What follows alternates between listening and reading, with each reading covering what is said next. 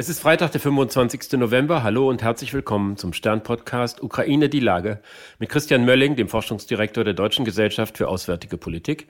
Ich bin Stefan Schmitz vom Stern. Guten Morgen, Herr Mölling. Guten Morgen, Herr Schmitz. Nun ist es äh, genau neun Monate her, dass russische Truppen in die Ukraine einmarschiert sind mit dem Ziel, das Land offenbar sehr schnell zu unterwerfen. Und der Krieg dauert anders, als wir alle das im Februar erwartet haben, noch immer an. Ich würde gerne mit Ihnen eine Art Zwischenbilanz ziehen, Herr Mölling. Vielleicht beginnen wir mit der militärischen Lage. Wie würden Sie den aktuellen Stand des Konflikts beschreiben?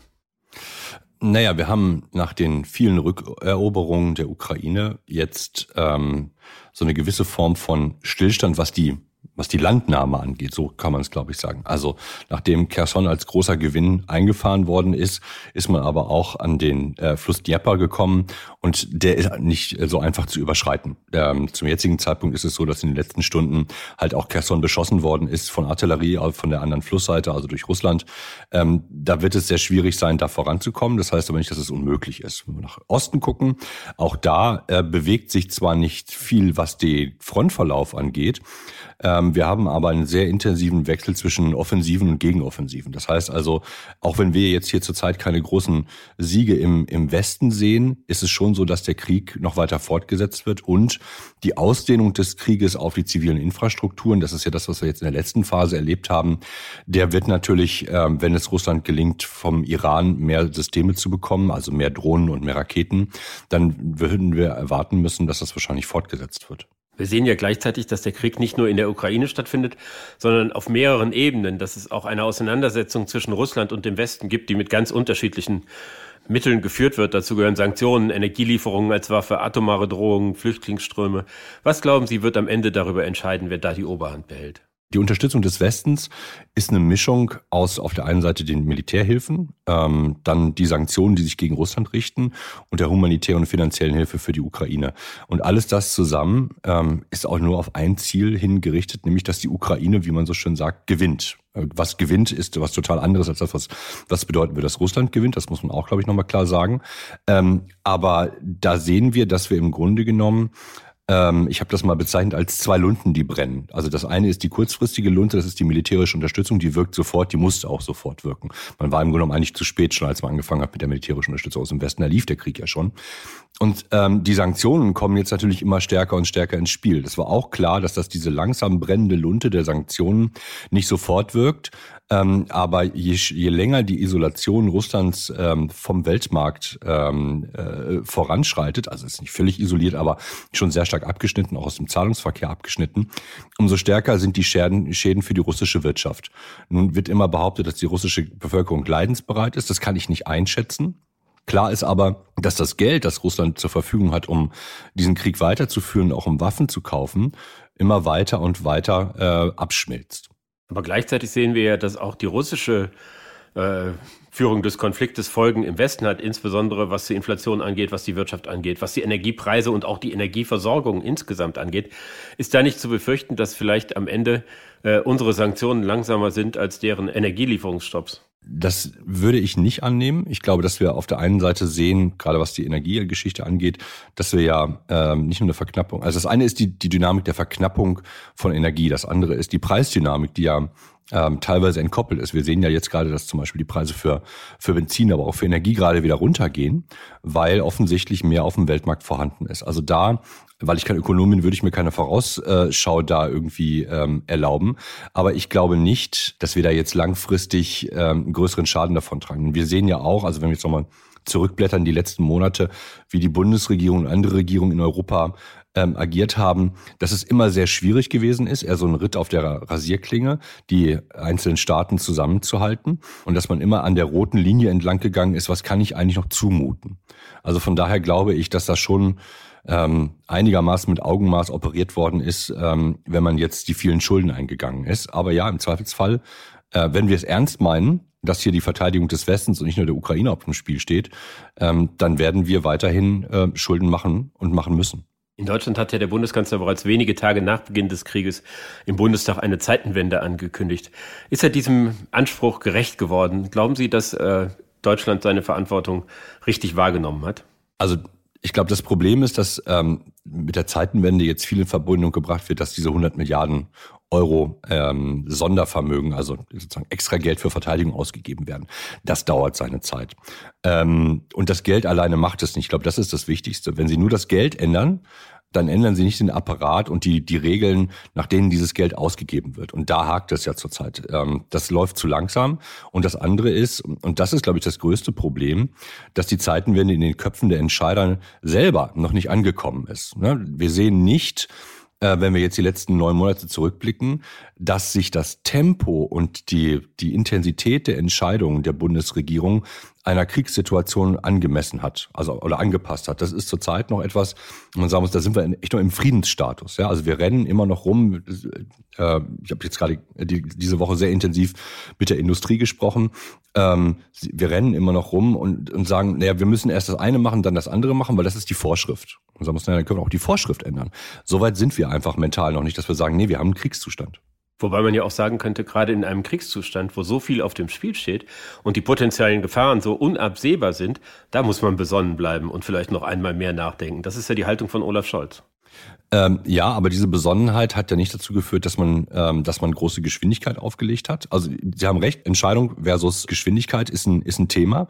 Aber wir sehen ja, dass die Bundesregierung dann später doch all die Dinge, die hier und da vorgeschlagen worden sind, nachvollzogen hat. Sie ist dann bloß jedes Mal zu spät gekommen und hat dann, das gehört auch mit zur Wahrheit, dann tatsächlich nicht so wahnsinnig viel geliefert. Wir erinnern uns an die Diskussion ähm, bei den Waffen. Da hieß es immer, ja, es geht nicht mehr und es geht nicht mehr. Und auf einmal ging es dann doch nochmal wieder.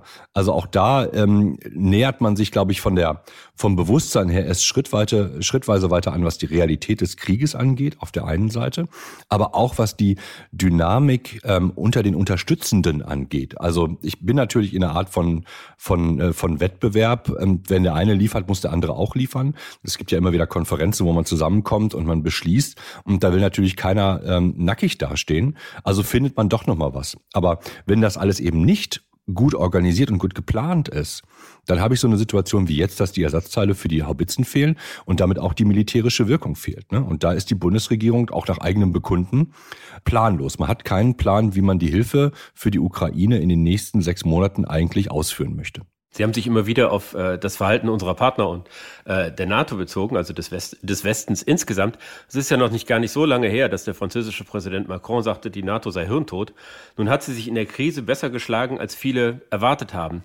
Wie würden Sie den Zustand des Bündnisses jetzt nach neun Monaten Krieg bezeichnen? Also das Bündnis ist als Organisationsrahmen, glaube ich, ähm, und auch als, als militärischer Akteur ähm, ins Bewusstsein zurückgekehrt, auch wenn die NATO in diesem Krieg keine aktive Rolle hat. Aber als Organisationsrahmen und als, äh, als Lebensversicherung ist sie, glaube ich, in das Bewusstsein vieler zurückgekehrt, auch ähm, in das Bewusstsein der Franzosen. Wir haben so eine Art Ost-West-Gefälle eigentlich in Europa. Diejenigen, die weiter im Osten sind, vertrauen sehr stark auf die NATO, haben das auch immer getan. Und äh, je weiter sie nach Westen gehen, umso mehr laissez-faire sieht man eigentlich die NATO oder hat sie gesehen. Interessant dabei ist, dass die französischen ähm, Generäle sehr viel früher als Macron schon gesagt haben, ja, wir müssen uns doch in, äh, auf hochintensive äh, Gefechte wieder einstellen und Krieg einstellen. Äh, die Operationen in Afrika werden nicht das einzige sein. Und da tobt jetzt gerade auch ähm, nicht nur äh, in anderen Ländern, sondern auch in Frankreich äh, der Kampf um die Frage, wie viel Landes- und Bündnisverteidigung und wie viel Auslandansätze sind denn eigentlich richtig und was heißt das denn eigentlich für die Aufstellung der Streitkräfte? Das heißt nicht nur die Diskussion, die wir haben. Wir erinnern uns letzte Woche Diskussion um Mali, äh, Abzug der Soldaten, äh, wir machen Fokus Landes- und Bündnisverteidigung. Alles das sind Diskussionen, die andere Länder genauso erreichen.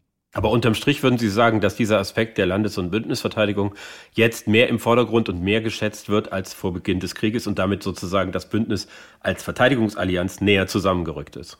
Für uns in Deutschland und weiter im Westen ja, also das nimmt jetzt Frankreich mit ein, ähm, das nimmt auch sicherlich Spanien und Italien in gewisser Art und Weise mit ein. Die anderen Länder waren da schon lange. Ich glaube, so muss man sehen. Wir sind näher an diese Länder rangerückt. Das ist, glaube ich, die, die wichtige Erkenntnis. Und wichtige Erkenntnis äh, auch, gerade auch wiederum für, für uns Deutsche, die Mittel- und Osteuropäer haben recht gehabt mit, mit ihren Warnungen vor Putin, dass er nicht, auf, äh, nicht aufhören wird, Krieg zu führen, weil es kein Krieg gegen ein Land ist, sondern ein Krieg gegen den Westen und gegen die Europäische Union eigentlich ist. Sie haben eben zu Beginn die militärische Lage beschrieben und auch die wie langsam das alles vorangeht und dass jetzt im Zentrum der russischen Kriegsführung immer mehr die zivile Infrastruktur steht, also letztlich der Versuch, das Land unbewohnbar zu machen, dass irgendwie nicht erkennbar ist, äh, dass eine der Konfliktparteien in äh, absehbarer Zeit wirklich die Kriegsziele erreicht. Was glauben Sie, wie geht dieser Krieg weiter und wie und wann geht er irgendwann zu Ende? Also ich glaube nicht an die ähm, von vielen beschriebene Winterpause. Natürlich äh, ändern die Witterungsverhältnisse die Art und Weise, wie man den Krieg führen kann. Aber es, hört, es führt nicht dazu, dass jetzt auf einmal die Waffen schweigen würden. Ähm, das kann sich die Ukraine auch gar nicht erlauben, weil man auch den, äh, den Russen keine Pause bieten möchte, keine, keine Pause erlauben möchte, um sich neu aufzustellen. Ähm, das heißt, ich glaube, wir werden schon auf der einen Seite diese Artillerieduelle ähm, weiter und dann hängt es ganz stark davon ab, äh, ob wir bereit und in der Lage sind, länger reichweitige Munition zum Beispiel zu liefern, um damit tatsächlich Russland noch weiter zurückzudrängen. Das heißt, die Unterstützung des Westens ist und bleibt entscheidend. Russland ist letztendlich hilflos. Ähm, ich meine, es befindet sich nach den ersten Erfolgen des Blitzkrieges, ähm, in der ersten Phase des Krieges, quasi ständig auf dem Rückzug und kann eben nur noch diese Infrastrukturkriegsführung machen. Aber auch das äh, hat ja wenig Erfolg, denn es dauert dann teilweise nur Stunden, bis äh, die größeren Schäden behoben sind und äh, die äh, Ukraine, vor allen Dingen Städte wie Kiew, dann doch wieder ähm, Wasser und Strom haben. Das heißt also, da muss man sich fragen, wie will Russland eigentlich ähm, hier weitermachen? Zum jetzigen Zeitpunkt ist es so, Russland kann diesen Krieg nicht ähm, verlieren und noch kann die Ukraine ihn nicht gewinnen, im Sinne von, sie gewinnt all ihr Territorium zurück.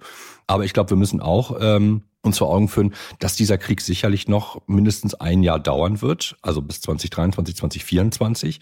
Und dass, in, dass die Ukrainer uns in den letzten neun Monaten regelmäßig überrascht haben und äh, unsere äh, Aussichten, die wir skizziert haben, als zu pessimistisch eigentlich ähm, aufgemacht haben. Aber letzter Satz, es hängt im Wesentlichen von der Unterstützung des Westens ab, was Munition, Ersatzteile und äh, militärisches Gerät angeht. Aber wenn ich Sie richtig verstanden habe, bedeutet das, dass Sie fest davon ausgehen, wenn wir uns hier in einem Jahr wieder treffen, dann ist noch immer Krieg in der Ukraine. Ja, davon würde ich ausgehen. Ja. Ich danke Ihnen, Herr Mölling. Ich danke Ihnen, Herr Schwitz. Das war Ukraine die Lage. Die nächste Folge gibt es am Dienstag bei stern.de und überall, wo es Podcasts gibt. Neuerdings auch bei RTL Plus Musik, einer neuen App, die können Sie kostenlos herunterladen.